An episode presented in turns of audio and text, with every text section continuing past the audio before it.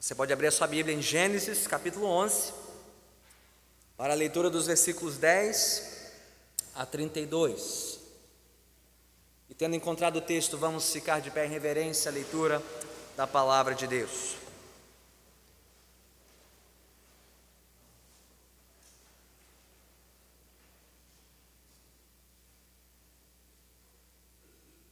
Diz assim a palavra do Senhor, conforme registrada no livro de Gênesis, capítulo 11, a partir do versículo 10.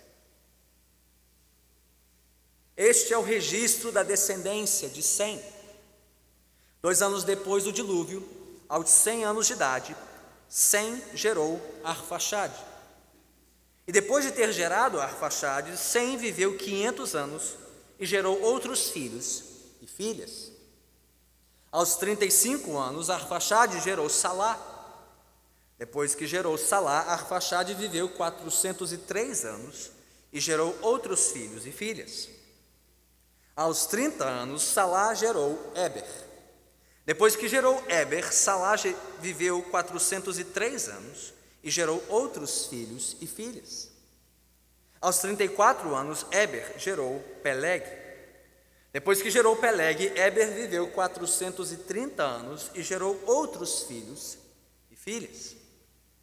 Aos 30 anos, Peleg gerou Reu. Depois que gerou Reu, Peleg viveu 209 anos e gerou outros filhos e filhas. Aos 32 anos, Reu gerou Serug. Depois que gerou Serug, Reu viveu 207 anos e gerou outros filhos e filhas. Aos 30 anos, Serug gerou Naor. Depois que gerou Naor, Serug viveu 200 anos e gerou outros filhos e filhas. Aos 29 anos, Naor gerou Terá. Depois que gerou Terá, Naor viveu 119 anos e gerou outros filhos e filhas. Aos 70 anos, Terá havia gerado Abrão, Naor e Arã. Esta é a história da família de Terá. Terá gerou Abrão, Naor e Arã. E Arã gerou Ló. Arã morreu em Ur dos Caldeus, sua terra natal, quando ainda vivia Terá, seu pai. Tanto Abrão como Naor casaram-se. O nome da mulher de Abrão era Sarai e o nome da mulher de Naor era Milca. Esta era filha de Arã, pai de Milca e de Isca. Ora, Sarai era estéril não tinha filhos. Terá tomou seu filho Abrão, seu neto Ló, filho de Arã, e sua nora Sarai, mulher de seu filho Abrão. E juntos partiram de Ur dos Caldeus para Canaã. Mas ao chegarem a Arã, estabeleceram-se ali. Terá viveu 205 anos e morreu em Arã. Louvado seja Deus da Sua santa palavra, oremos mais uma vez. Senhor bendito, ao contemplarmos mais este registro da Tua palavra, mais estas gerações do Teu povo, estes nomes e estes lugares, que por meio desta narrativa possamos contemplar mais um vislumbre da tua graça e misericórdia sem. Ao meditarmos, Senhor, na história do teu povo, desta família que o Senhor chamou para si, que possamos olhar para a nossa própria história, pensarmos, Senhor, na nossa própria família e também ver como a tua graça nos trouxe até aqui. Que a tua graça venha nos constranger nos ensinar, nos maravilharmos com o teu plano eterno e soberano para as nossas vidas. Que isso produza em nós maior fé, gratidão, confiança, dependência e obediência ao Senhor e à tua palavra. Assim oramos em nome de Cristo Jesus.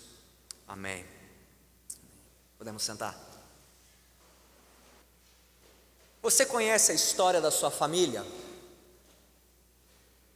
Você poderia me contar um pouquinho sobre a trajetória dos seus pais, talvez dos seus avós, quem sabe até seus bisavós, de onde eles vieram, onde nasceram, o que fizeram. Então, como você chegou até aqui? Você conhece a história dos seus antepassados? Seus antecessores? O que, que eles fizeram para que você chegasse até aqui hoje? Bem, quer você conheça essa história ou não, todos nós fazemos parte de uma história em andamento, uma história em progresso. Todos nós somos frutos de uma trajetória familiar que envolve nomes, personagens, locais, dramas, desafios, vitórias, superação, quer sejam conhecidos de você ou não. Como, por exemplo, a trajetória dos meus avós maternos, Isaac e Clotildes, que deixaram o interior da Bahia para se conhecer na faculdade em Minas Gerais e juntos desbravarem o interior do Brasil, em meados da década de 50, para acompanhar de perto a construção da nova capital nacional, Brasília, inaugurada em 1960. Ou como a história dos meus avós paternos, Roberto e Glória, que deixaram cada um a sua terra de origem, ele o Canadá, ela os Estados Unidos da América, para desbravarem juntos o desafio missionário no Brasil, chegando aqui também no ano de 1960, curiosamente, na cidade do Rio de Janeiro, para começarem a cruzada evangelística Nova Vida, que daria origem à igreja cristã Nova Vida, da qual nós somos herdeiros. Então eu tenho uma história, essa igreja tem uma história, você também tem uma história. O povo de Deus tem uma história. Assim como cada uma de nossas famílias tem uma história, o povo de Deus tem uma longa e rica história, contada desde os primórdios e registrada para nós desde o princípio da Bíblia, no livro de Gênesis. Hoje, ao chegarmos ao final da primeira etapa desta história, conhecida como o período primevo ou período pré-patriarcal, antes dos patriarcas, Abraão, Isaac e Jacó, compreendido aí pela narrativa de Gênesis 1 a 11, nós aprenderemos mais algumas lições preciosas, dentre as quais duas que queremos destacar nesta noite. Primeiro, como Deus preservou uma descendência prometida. E segundo, como Deus preparou uma terra prometida. Uma descendência prometida e uma terra prometida. É isso que veremos nas duas partes deste texto, nos versículos 10 a 26 de Gênesis 11, a descendência prometida. Nos versículos 27 a 32, a terra prometida. Então, crianças, se estiverem acompanhando aí na sua folha em branco, no seu caderno, já podem dividir a folha em duas partes e já podem escrever a primeira lição na primeira parte. Se não souberem escrever, pais, ajudem a escrever a primeira lição da noite, que é esta: Deus preservou uma descendência prometida. Deus preservou uma descendência prometida. Então, crianças, vocês vão desenhar 10 figuras ou 10 bonequinhos de mãos dadas. Tem que ser 10, tá? Não 9 nem 11. 10. E vocês verão por quê já já. Bem, mais uma vez nos deparamos com uma genealogia em Gênesis. Pastor, o que você vai tirar de genealogia? Eu sei que a Bíblia é toda inspirada, eu sei que toda é útil, mas mais uma genealogia. O que eu vou fazer com esse registro de nomes? Se você quiser ter filhos e está em dúvida sobre o nome, está aqui mais algumas opções para você: Arfaxade, é, Salá, é, Peleg, enfim, não estão muito na moda hoje, mas está aí, mais algumas opções. Mais uma lista de nomes para nós em Gênesis. Um registro histórico de nomes de diferentes personagens e gerações, que serve principalmente para marcar o progresso do relato da história do povo de Deus. De novo, nos deparamos com essa expressão, que já vimos algumas vezes em Gênesis aqui, versículo 10: Este é o registro da descendência. O versículo 27, esta é a história da família de Terá. Estamos avançando no registro histórico familiar do povo de Deus. Mas quando comparamos esta genealogia do capítulo 11 de Gênesis com uma outra que já vimos anteriormente, no capítulo 5, algumas coisas importantes devem chamar a nossa atenção, algumas semelhanças e algumas diferenças notáveis. Então, quando olhamos para a genealogia do capítulo 5 de Gênesis, nós vemos que lá a narrativa concentra sua atenção na linhagem prometida e abençoada de Adão até Noé, por meio do seu filho Sete. E aqui em Gênesis 11, a genealogia concentra-se na linhagem prometida e abençoada de Noé até Abrão, por meio do seu filho Sem. Assim como a genealogia em Gênesis 5 contabilizou dez gerações, de Adão até Noé, se você fizer as contas aqui em Gênesis 11, você também encontrará dez gerações, de Sem até Abrão, por isso os dez bonequinhos, as dez figuras de mãos dadas, as dez gerações. E assim como Deus preservou uma linhagem abençoada, uma descendência prometida, por meio de Sete, filho de Adão, até Noé, logo após da corrupção de Caim, que resultou no dilúvio, aqui em Gênesis 11, nós vemos Deus preservando uma linhagem abençoada, de Sem até Abrão, mesmo após a corrupção da humanidade que resultou na condenação em Babel. Não é à toa que este relato que acabamos de ler vem logo depois, depois do famoso relato da Torre de Babel. Após a corrupção e a condenação dos habitantes de Babel, vemos aqui um registro da graça de Deus preservando uma família, um povo, uma descendência. Então, que todas essas semelhanças entre Gênesis 5 e Gênesis 11 nos mostram é que, apesar da corrupção contínua, e crescente da humanidade, tanto no dilúvio como em Babel. Deus nunca deixou de preservar uma linhagem, uma descendência que o conhecesse e servisse aos seus santos propósitos. Mas existem diferenças também entre essas duas genealogias. Então, quantas gerações em Gênesis 5, de Adão até Noé, viveram vidas multicentenárias?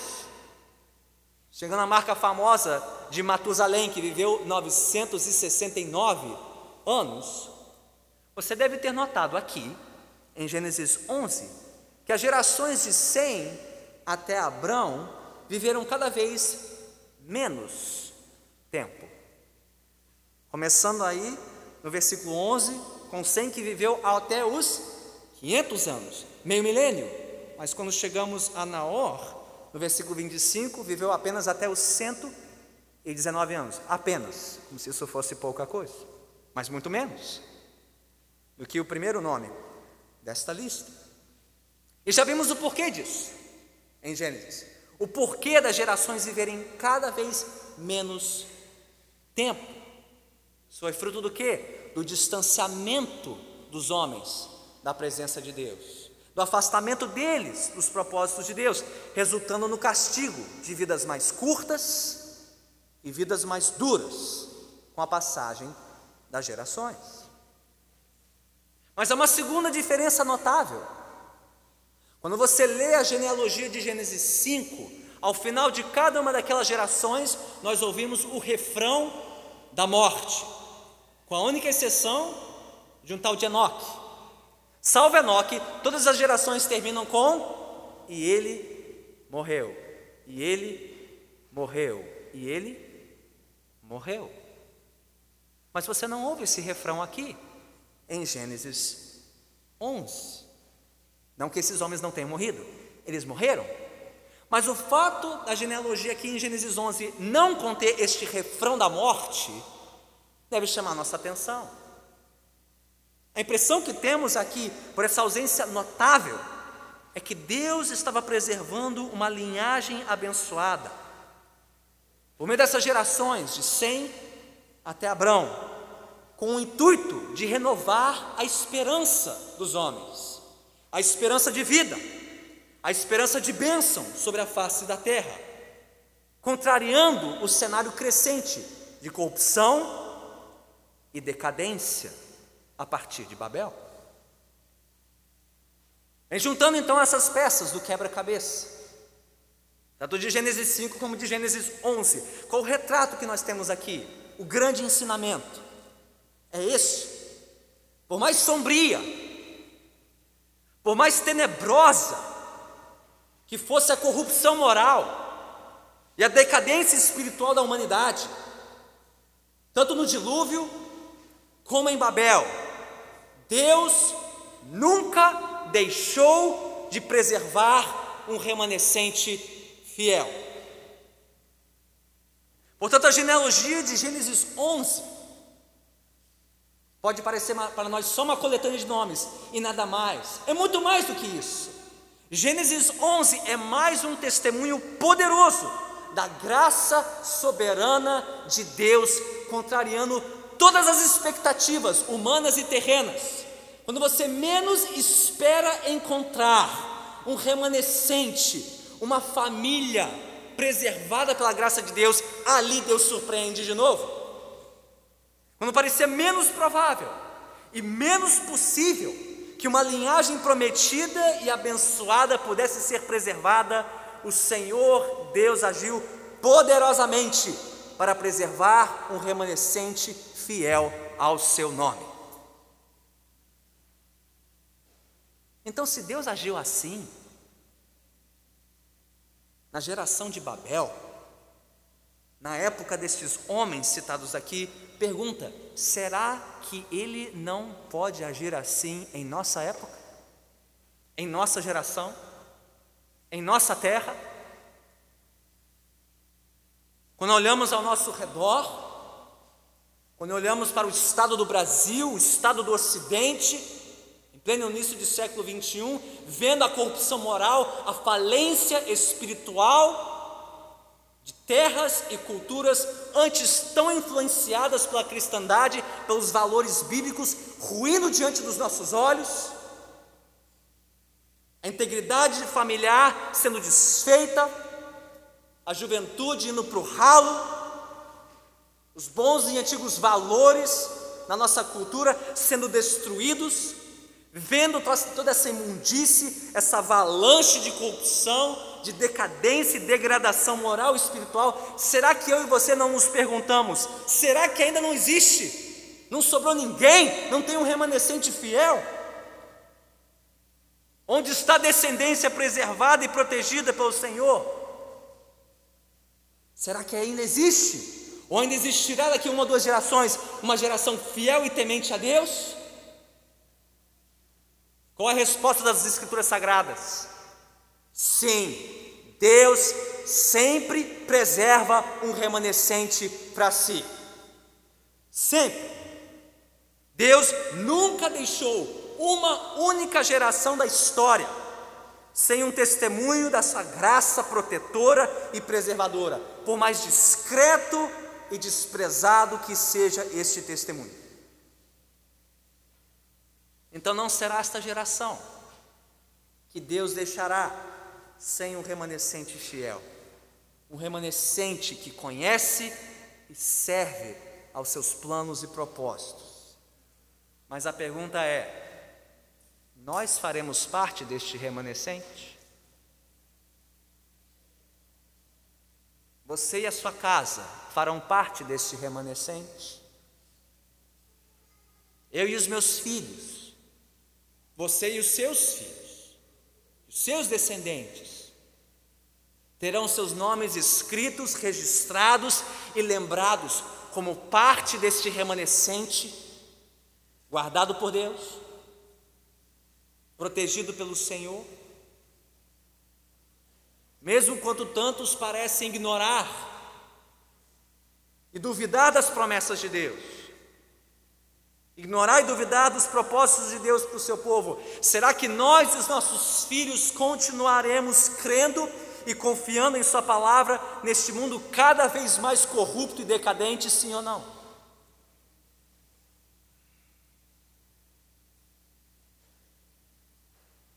Que Deus seja encontrado fiel e nós sejamos encontrados fiéis como parte desta descendência abençoada. Que eu e os meus filhos, nós façamos parte dessa história, que você e os seus filhos sejam lembrados como parte deste remanescente fiel, não importa o que aconteça com o resto deste mundo. Mas o texto nos mostra mais, não só como Deus preservou e ainda preserva uma descendência prometida, mas Ele também preparou uma terra prometida. Então, crianças, na segunda metade da sua folha, podem escrever a segunda lição da noite. Deus preparou uma terra prometida. Deus preparou uma terra prometida. E nesta parte vocês vão desenhar um mapa. Ok? Um mapa contendo uma rota. E detalhe: esta rota tem que ir de leste a oeste.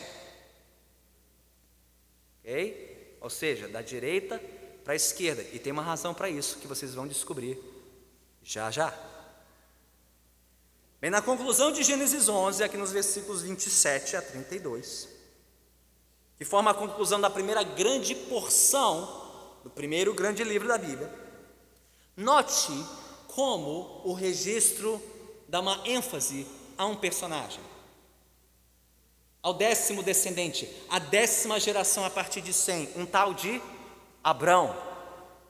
Ele é mencionado seis vezes aqui no final de Gênesis 11. A sétima, na semana que vem. Você verá por que Gênesis 12. Espero que você volte para ouvir a continuação dessa história. E por que a narrativa de repente dá este foco neste tal de Abrão? Que descobriremos em breve se tornará Abraão. Ora, porque Abrão ou Abraão é ninguém mais, ninguém menos do que o primeiro grande patriarca da história de Israel, o pai da fé daquele povo, que mediante a, a fé em Deus e na Sua palavra tornou-se o herdeiro das bênçãos da aliança entre Deus e o seu povo. Mas como essa história nos mostrará a partir de Gênesis 12, a fé do patriarca Abrão não foi algo constante e estático, foi algo flutuante às vezes bem vacilante, mas crescente, na medida em que Deus operava na sua vida e no seu coração. Porém, Abraão não é o único personagem dessa história, os outros já estão apresentados aqui. Ouvimos falar aqui no versículo 27 e 31 do sobrinho de Abraão, um tal de Ló, alguém que o acompanharia em sua jornada e que seria motivo de conflito e de contenda e até de um certo perigo e risco na jornada de Abraão na terra prometida de Canaã. Mas ainda mais importante do que Ló, ouvimos falar da esposa de Abraão, mencionada três vezes aqui no versículo 29, 30 e 31, Sarai que é lembrada aqui por uma característica muito importante e muito relevante para a história. Como ela é lembrada aqui no versículo 30? Ora, Sarai era estéril. Não só não tinha filhos, como não poderia ter filhos, humanamente falando. E por que, que isso é importante? Aliás, é uma das características recorrentes das matriarcas de Israel. Ao longo de Gênesis, Sarai, e depois Rebeca, esposa de Isaac, e depois Raquel, esposa de Jacó, todas elas estéreis. E por que, que isso é tão importante?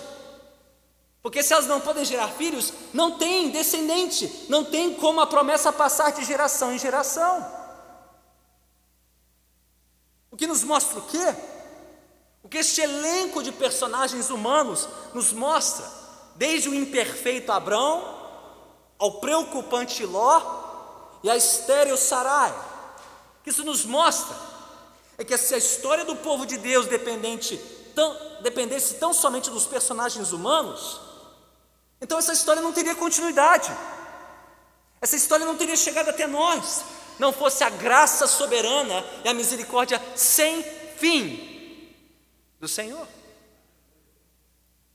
É como se Deus tivesse escolhido a dedo os personagens para mostrar que não é deles que depende a história, mas dele, o autor dessa história. Geração após geração após geração. Mas isso fica mais claro ao observarmos outro detalhe, por demais importante, deste registro. Como já dissemos antes, a história do povo de Deus não é marcada apenas pelos nomes de personagens humanos, mas também por alguns lugares bem marcantes nessa história. E aqui em Gênesis 11, dos versos 27 a 32, nós temos três destes lugares, citados nominalmente. No versículo 28 temos Ur, dos caldeus. E logo em seguida, no versículo 31, temos a cidade de Arã, e por fim a terra de Canaã. Qual a importância destes três lugares mencionados na história? Bem, a cidade natal de Abraão e da sua família, essa tal de Ur dos Caldeus, que ficava no extremo leste e sul da Mesopotâmia, como o próprio nome diz, estava relacionada com a geografia, a cultura e a religião dos caldeus. Quem eram os caldeus? Os babilônios, os descendentes de Babel, que tinha sido julgada por Deus no início deste capítulo. Então era a ligação entre esta cidade e a história de Babel, que pesquisadores descobriram nas ruínas antigas dessa cidade, conhecida como Ur-Namu, os vestígios de um antigo templo ao deus Lua, Nana, na forma de um zigurate, que nem a Torre de Babel, como vimos há duas semanas. Ou seja, era uma cidade pagã, consagrada e dedicada a um deus pagão, ao falso deus Lua, Nana, adorado e cultuado pelos habitantes de Ur dos Caldeus. Foi a partir desta cidade fortemente dominada pelo paganismo que a família de Abraão migrou para outra cidade mais ao norte da Mesopotâmia, uma tal de Arã, outro importante, importante centro cultural e religioso, como escala para o seu destino final na terra de Canaã, mais a oeste, às margens do mar Mediterrâneo. Agora, por que é importante saber de tudo isso? Porque é importante traçar essa rota de Abraão e da sua família, de Ur dos Caldeus para Arã até Canaã. O que, que os textos estão nos mostrando? É a direção que a família de Abraão tomou, de leste a oeste, do oriente para o ocidente. E por que, que isso é importante? Porque, como já vimos em Gênesis, Todas as vezes em que os homens estão seguindo na direção contrária, do oeste para o leste, do ocidente para o oriente, eles estão cada vez mais se afastando de Deus. Como quando Adão e Eva foram expulsos a leste do Éden. Caim, depois que pecou e matou seu irmão, seguiu para leste do Éden, uma terra de Nod. E no capítulo 11, os homens seguiram para o Oriente, onde construíram Babel.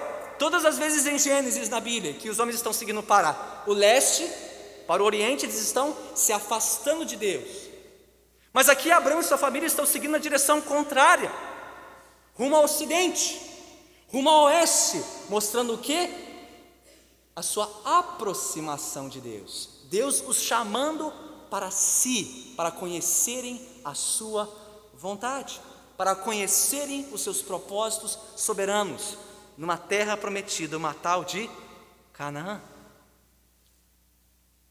Essa observação fica ainda mais clara por conta de um importante detalhe que está apenas implícito aqui em Gênesis 11, mas que torna-se explícito mais adiante no, no, Antigo Testamento.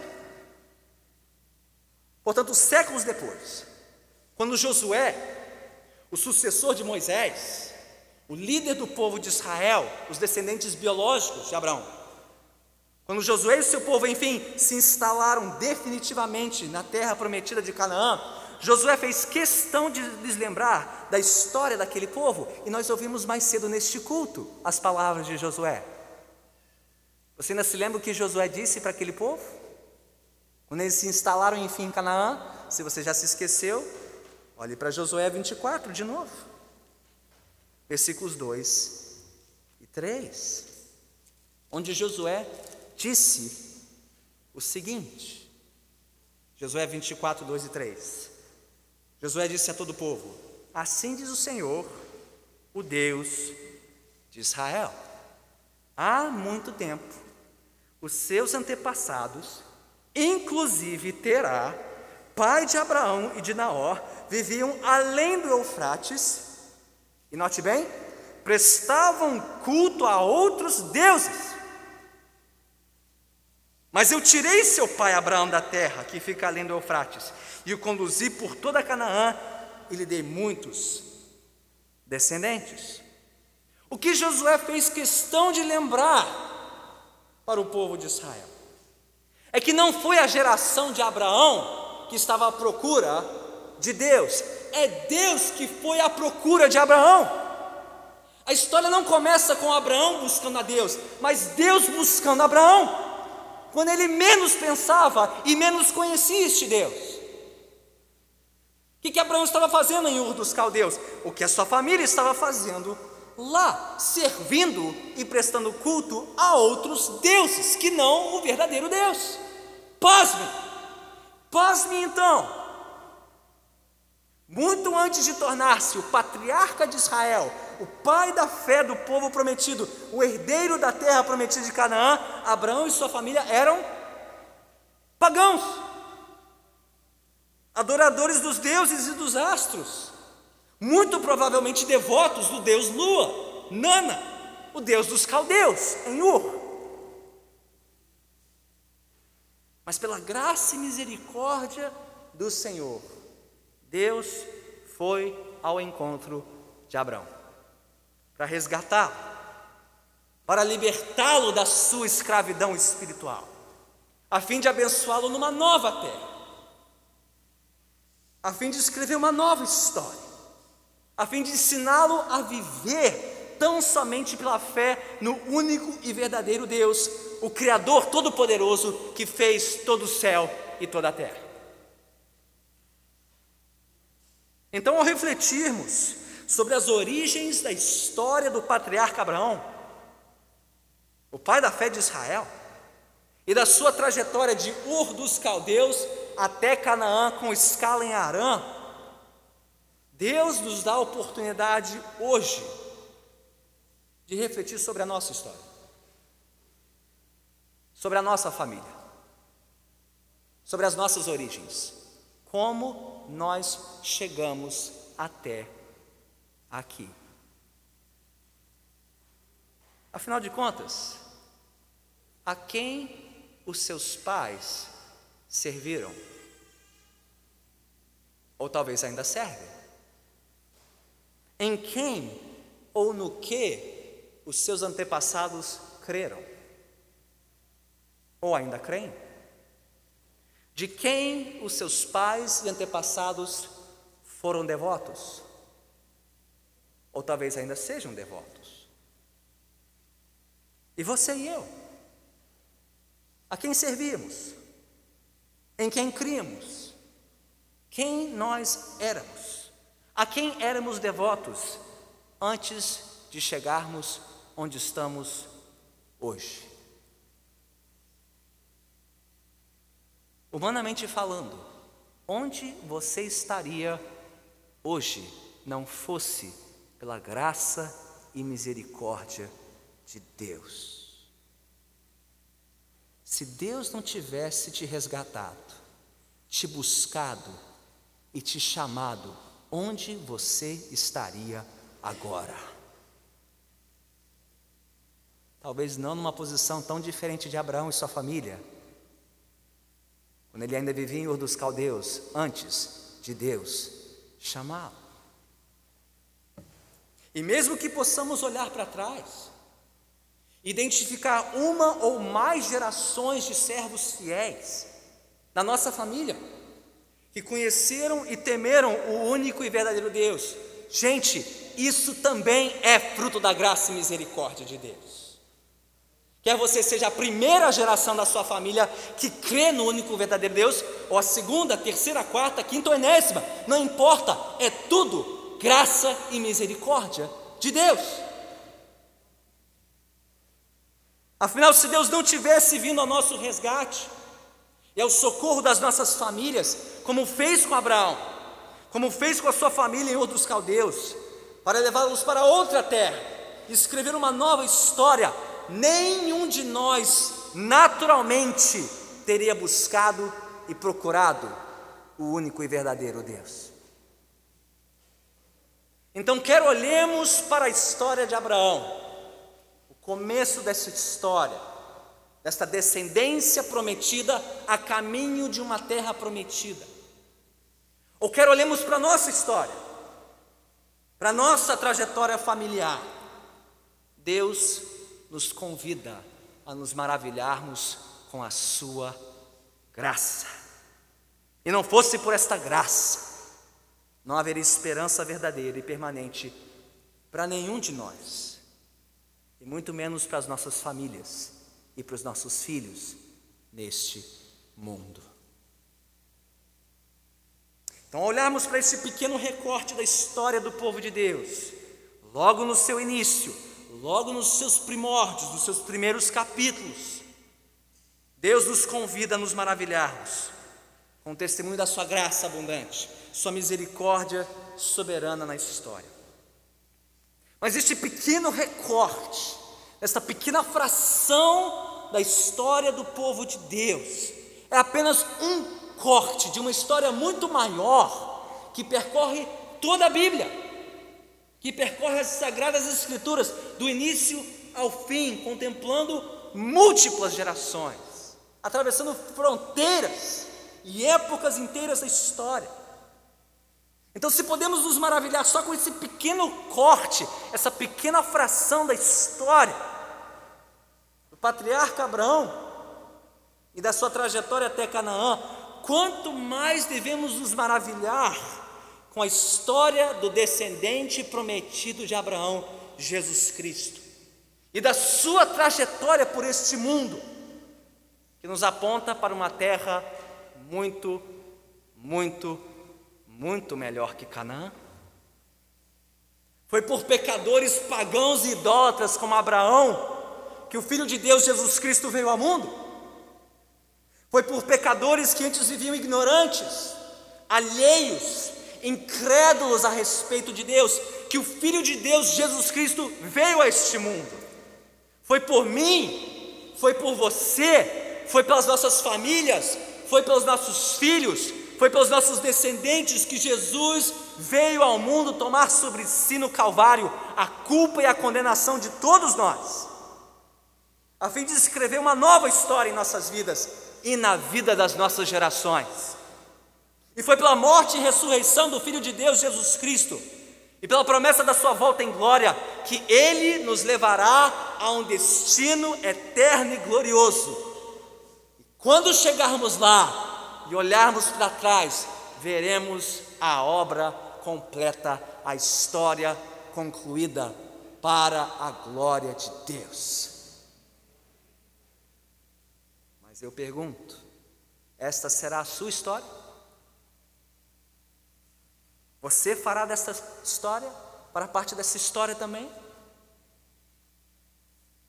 É somente pela graça de Deus, mediante a fé em Jesus Cristo, que podemos participar dessa história. A história de uma descendência prometida, a caminho de um destino eterno e glorioso. Pela graça de Deus, que esta seja a sua história. Pela graça de Deus, que este seja o seu destino. Que este seja o nosso destino também. E dos nossos filhos. E dos seus filhos. E dos filhos que ainda virão. De quantas gerações ainda vierem. Até que Cristo volte para encerrar a história para a glória do seu nome. Oremos.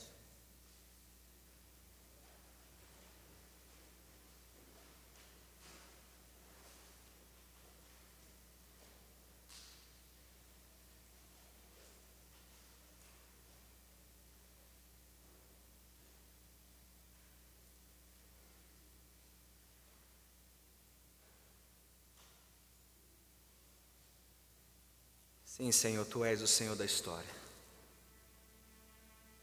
Tu és o Senhor de toda a história. Tu és o Senhor da nossa história, da minha história, da minha família, desta família de fé aqui reunida. Cada um trazido até aqui por um propósito eterno e soberano, para fazer parte de algo muito maior do que nós e muito maior que as nossas famílias de origem, para fazermos parte de um plano eterno e soberano para o teu povo, que peregrina por este mundo. Eu te louvo, Senhor, por aqueles que já responderam a tua palavra, rendendo-se a Cristo, crendo no teu Santo Filho, sendo incluídos neste povo para fazer parte dessa história, dessa trajetória que terminará na glória eterna. Senhor, peço que o Senhor nos proteja, nos preserve e nos guarde. Assim como tu fizeste com a família de Abraão, guardando-os numa geração incrédula, perversa, idólatra, pagã, para servir aos teus santos e gloriosos propósitos. Guarde-nos, Senhor. Guarde-nos nesta terra e neste tempo. Preserva-nos e os nossos filhos a nós e às nossas gerações, para que temamos e sirvamos unicamente ao Senhor, o único e verdadeiro Deus, e ao teu Filho Jesus Cristo, a quem enviaste. Ó oh, Pai, faz-nos fiéis ao teu chamado, apesar de todas as nossas imperfeições e falhas, para que nós possamos chegar ao final da nossa trajetória, da nossa história, olhar para trás e ver como a tua boa mão nos acompanhou nos guardou, nos protegeu e nos guiou até o fim dos nossos dias. Mas, Senhor, ainda há outros que ainda não pertencem a essa história, que ainda não se renderam a Ti, entre nós também nesta noite. Chama-os, Senhor, traze-os para perto, faze-os caminhar contigo Faze-os ouvir a tua voz ao chamar na tua palavra, como tu fizeste com Abraão, naquela terra estranha, de costumes estranhos, de deuses estranhos. Chama, Senhor, os teus eleitos. Salva, Senhor, os teus escolhidos. Chame-os para pertencer a ti e servir aos teus santos e gloriosos propósitos, nesta terra e em nosso tempo. Chame-os hoje. Chame-os aqui. Envia-nos, Senhor, para chamar outros para conhecerem e pertencerem ao Senhor. Ó oh, Pai, escreve tu mesmo cada página dessa história, da minha história, da história de cada vida e cada lá aqui representado. Escreve as páginas dessa história, pela tua graça, para o louvor da tua glória. Por isso oramos em nome de Cristo Jesus, o Senhor. Todos que assim concordam, digam.